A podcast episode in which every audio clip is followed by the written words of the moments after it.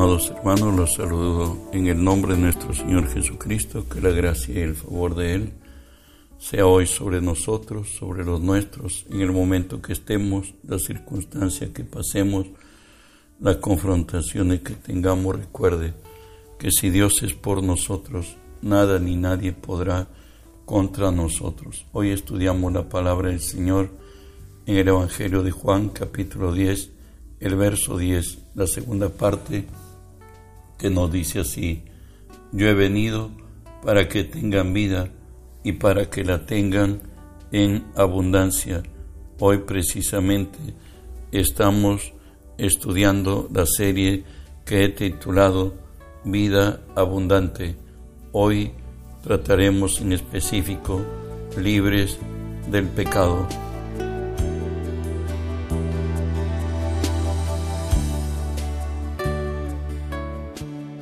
Veremos primeramente la condición de todo hombre sin Cristo, como lo describe Romanos 7, 18 al 20. Y yo sé en mí, esto es en mi carne, no mora el bien, porque el querer el bien está en mí, pero no el hacerlo, porque no hago el bien que quiero, sino el mal que no quiero, eso hago y si hago lo que no quiero, ya no lo hago yo, sino el pecado que mora en mí. Recuerde que tanto frecuentar al pecado, el pecado hoy se hace nuestro amo y nuestro dueño, hoy se ha vuelto nuestro Señor y hacemos todo lo que nosotros como seres pensantes eh, quisiéramos hacer el bien, pero encontramos que el mal mora en nosotros. Y Pablo diría por el Espíritu, miserable de mí, ¿quién me librará de este cuerpo de muerte? Mas gracias a Dios que Cristo, el Espíritu de vida, vino por nuestra, a libertarnos del pecado, por nuestra liberación. Romanos 8, 2, 1 y 2 nos dice, porque la ley del Espíritu de vida en Cristo Jesús me ha librado del poder de la ley del pecado y de la muerte, porque lo que era imposible para la ley, por cuanto era débil por la carne, Dios enviando a su Hijo en semejanza de carne de pecado, a causa del pecado, condenó al pecado en la carne. Recuerde que el hombre se hizo esclavo del pecado. El pecado se enseñoreó de él. Dios dio leyes, pero la ley no obra en un hombre natural, porque la ley es espiritual y el hombre es natural. Y de pronto, imposibilitado de esto, Dios envió a Jesús el espíritu de vida para vencer al espíritu del pecado y de la muerte y cómo lo hizo, nos dice Colosenses 2.13, por cierto, ya resucitado Jesús, a vosotros estando muertos en pecados, en la incircuncisión de vuestra carne, os dio vida juntamente con Él, perdonando todos los pecados, pues la condición de todo hombre estaba enmarcada en lo que voy a leer 1 Corintios 6, 9 al 11, que no dice así, ¿no sabéis que los injustos no heredarán el reino de Dios? No erréis, ni los fornicarios, ni los idólatras, ni los adúlteros, ni los afeminados, ni los que se echan con varones, ni los ladrones, ni los avaros, ni los borrachos, ni los maldicentes, ni los estafadores heredarán el reino de Dios y esto erais algunos, mas ya habéis sido lavados, ya habéis sido santificados, ya habéis sido justificados en el nombre del Señor Jesús y por el Espíritu de nuestro Dios. Sabes, en algunos o muchos de ellos de esta lista mencionada estábamos nosotros y está todo hombre. Cada cual tomamos nuestros caminos pero al fin todos estábamos destituidos de la gloria de Dios.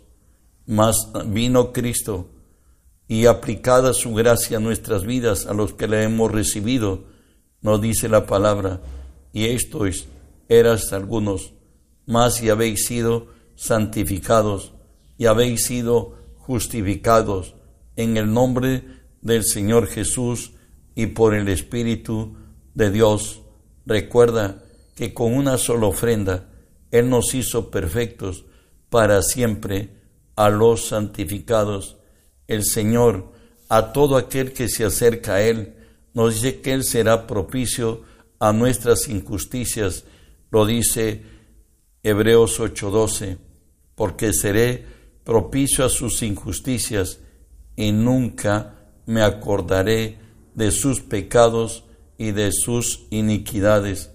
Lo que quiere decir el Señor, que nunca traerá memoria nuestro pasado de quebranto, de dolor, de vergüenza, de maldad, de lo propio que vivimos todos los hombres, pues el, nuestro pasado no será, no será motivo de que no nos bendiga hoy.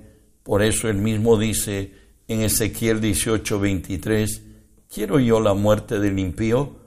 Dice el Señor, no, vivirá si se apartare de sus caminos.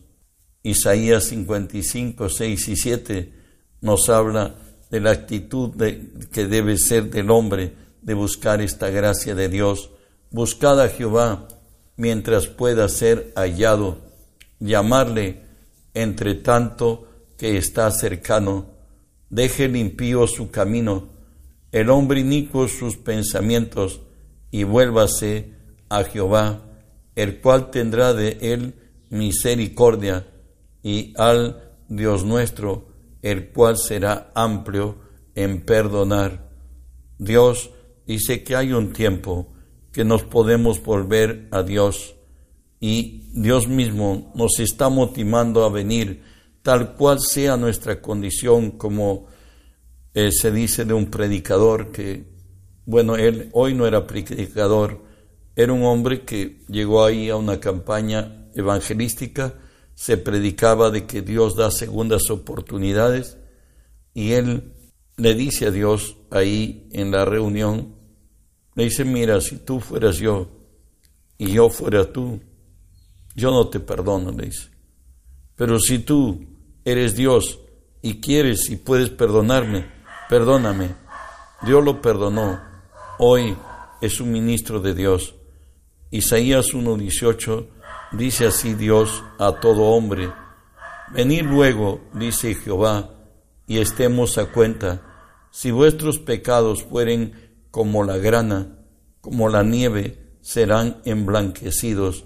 Si fueren rojos como el carmesí, vendrán a ser como blanca lana. Dios no le importa tu condición, que hayas pasado en el pasado, donde hayas quedado preso en tu pecado, a Dios le interesa cuál es la respuesta al salvavida que Él te extiende a través de Cristo para que tú seas salvo. ¿Y sabes qué dijo Jesús? Lucas 19:10, porque el Hijo del Hombre vino a buscar y a salvar lo que se ha perdido. Él no ha venido por justos, Él ha venido por pecadores para arrepentimiento. En más Romanos 5:20 dice, porque la ley se introdujo para que el pecado abundase, mas cuando el pecado abundó, sobreabundó la gracia. Y Pablo nos diría en respuesta, palabra fiel y digna de ser recibida por todos vosotros, que Cristo Jesús vino al mundo para salvar a los pecadores, de los cuales yo soy el primero. No es que Pablo era un pecador consumado, sino que hay una diferencia abismal entre el cielo y la tierra. Una cosa es pecar contra el hombre o contra sí mismo, y otra cosa es levantarse contra Dios, que a Pablo, el religioso, le tocó pasarlo, pero camino a Damasco, la gracia sobreabundó y el pecado fue anulado en la cruz de Cristo. Avanzamos trato de Dios con el pecado. En Romanos 6:6 nos dice Dios que hizo con nuestro pasado, sabiendo esto, que vuestro hombre, vuestro viejo hombre, fue crucificado juntamente con él, para que el cuerpo de pecado sea destruido, a fin de que no sirvamos más al pecado. Recuerda que el consumado de maldad, el signado por en maldiciones, el que estaba corrompido, hastiado de maldad y pecado, era muerto. Eres libre de él. Tu dolor, quebranto, miseria, odio, amargura, resentimiento, todo acabó en la cruz de Cristo. Jesús llevó a su iglesia juntamente con él a morir. Por cierto, el viejo hombre, él nunca tuvo la, la alternativa, diría yo, o la motivación de reformar al hombre viejo, pues nunca nació de él, nació en la caída del hombre y Satanás lo causó, por cierto el hombre permitió y lo que no es de Dios no permanece, mas lo que es de Dios prevalece. Y Dios que es sabio y rico en misericordia, ¿qué hizo con nuestra conciencia que es a la par el juez de todo hombre? Y nos dice en Hebreos 9:14, cuanto más la sangre de Cristo, el cual mediante el Espíritu Eterno se ofreció a sí mismo sin mancha a Dios, limpiará vuestras conciencias de obras muertas para que sirváis al Dios vivo. Recuerda que hoy somos los cristianos el templo del Espíritu Santo y antes que Cristo venga a vivir en nosotros, por cierto, al aceptarlo como Señor y Salvador, la sangre de Jesús vino primero a nuestras vidas para extinguir todo lo malo que el dolor, el quebranto, el desorden de nuestra vida nos había causado, porque quien habría de habitar es santo y es perfecto en todos sus caminos, entonces por su sangre también hoy Cristo vive en nosotros. Colosenses 1, 26 y 27 nos dice ese acto que llegó a nuestras vidas, el misterio que había estado oculto desde los siglos y edades, pero que ahora ha sido manifestado a sus santos, a quien Dios quiso dar a conocer las riquezas de la gloria de este misterio entre los gentiles, que es Cristo en vosotros, la esperanza de gloria. Desde que el hombre cayó de la gracia de Dios, Dios dio palabra que él un día lo habría de redimir. Aún él tendría que hacerse hombre, tendría que morir en la cruz, pero él lo hizo y el hombre fue redimido y hoy vive en todo aquel que hemos recibido a Cristo como Señor y Salvador. Y de ahí la exhortación divina que ya no vivíamos conforme a la carne, como lo dice en 2 Corintios 16, 17, de manera que nosotros de aquí en adelante a nadie conocemos según la carne, aun si a Cristo conocimos según la carne, ya no le conocemos así, de modo que si alguno está en Cristo, nueva criatura es, todas las cosas viejas pasaron, y aquí todo es hecho nuevo. Hoy somos libres del poder de la ley. En Ezequiel 20, 22 al 25 nos relata por qué Dios habría de dar la ley, el mismo diciendo que la ley no era para salvar. Escúchenlo. Mas retraje mi mano a causa de mi nombre, para que no se infamase a la vista de las naciones ante cuyos ojos los había sacado.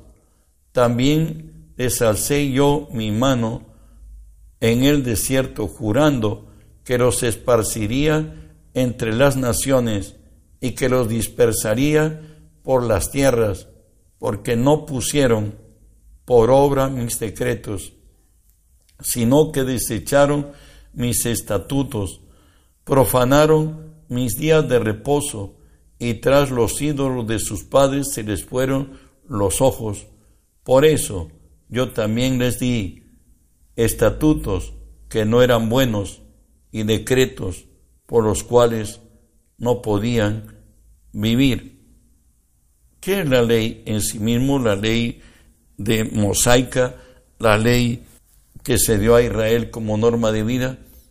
Ese es un castigo, es disciplina para los rebeldes, como lo va a decir en 1 Corintios 1, 9 y 10 Pablo, siendo que él vivió en la ley, hoy en la gracia, dice, conociendo esto, que la ley no fue dada para el justo, sino para los transgresores y desobedientes, para los impíos y pecadores, para los irreverentes y profanos, para los parricidas y matricidas, para los homicidas, para los fornicarios, para los sodomitas, para los secuestradores, para los mentirosos y perjuros, para cuanto se oponga a la sana doctrina.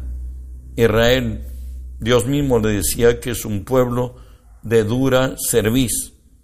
Y este pueblo de dura cerviz, de pronto Moisés estuvo 40 días y 40 noches sin ayuno, esperando la revelación de la ley que a la postre eh, traía los diez mandamientos. Bueno, pues hoy dijo Dios que descienda que el pueblo que él ha sacado de Egipto se ha corrompido, se ha hecho dioses, y por eso Dios le dio leyes que él mismo dice cómo es la ley figurativamente sobre Israel. Salmos 32, 9. No seáis como el caballo o como el mulo sin entendimiento, que han de ser sujetados con cabestro y con freno, porque si no, no se acercan a ti. El Señor les impuso cosas, pero para que por medio de ella reconocieran que hay alguien que los impuso y que está sobre ellos.